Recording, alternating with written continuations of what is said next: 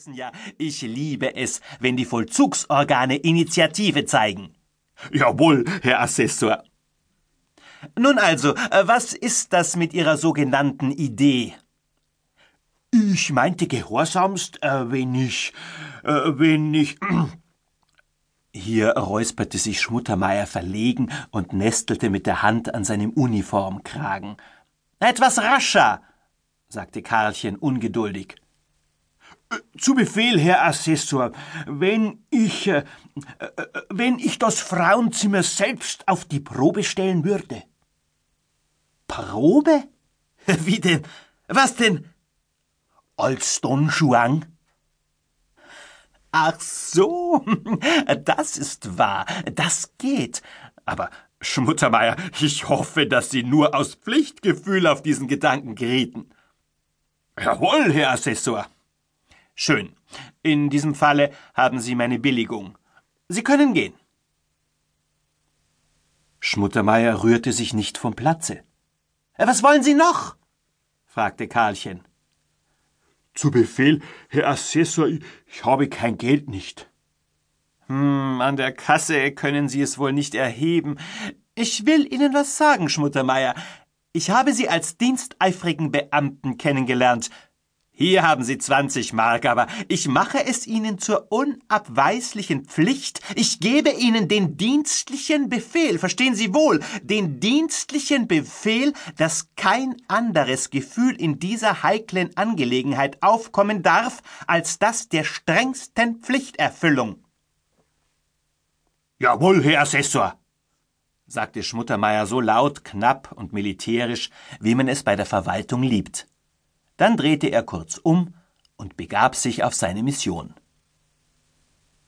Zwei Tage später kam in den Einlauf der Polizeidirektion eine sechs Seiten lange Anzeige des Schutzmannes Alois Schmuttermeier betreff Philippine Weizenbeck alias Baronin Werneck wegen überraschter Unzucht.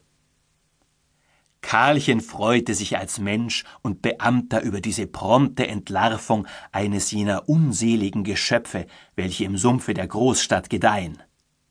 Er ließ die Delinquentin sofort zitieren. Philippine erschien.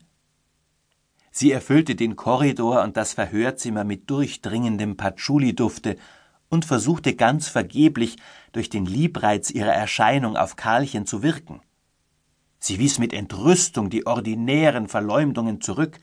Allein als sie im besten Zuge war, erschien unter der Türe der klassische Zeuge Alois Schmuttermeier in Uniform.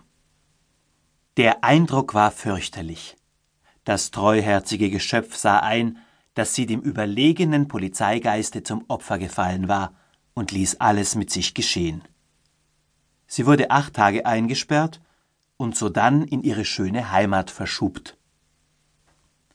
Karlchen verfehlte nicht, höheren Orts darauf hinzuweisen, dass seinem Spürsinne die Entdeckung der Salzburger Batseba gelungen war.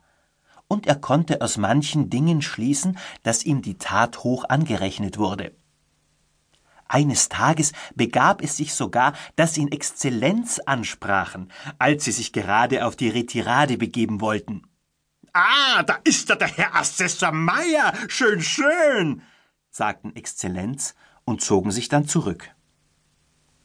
Diese Äußerung wurde in der Beamtenwelt viel bemerkt, und man prophezeite unserem Karlchen eine gute Zukunft. Kein Mensch dachte mehr an Philippine Weizenbeck. Selbst Schmuttermeier hatte sie vergessen. Sie, die doch ganz anders war als die Kochal seines Bezirkes. Da wurde er plötzlich an sie erinnert. Aus Salzburg kam ihm die Botschaft. Sie war auf jenem Papier geschrieben, welches die königlich-kaiserliche Regierung für amtliche Kundmachungen und zum Einwickeln des Tabaks benützt. In dem Schriftstücke hieß es, dass eine sichere Weizenbeck ledigen Standes ein Kind geboren und hiezu als Vater das bayerische Sicherheitsorgan Schmuttermeier benannt habe – ob sich der Genannte hiezu bekenne und diesfalls den Unterhalt mit sieben Gulden den Monat bestreiten wolle.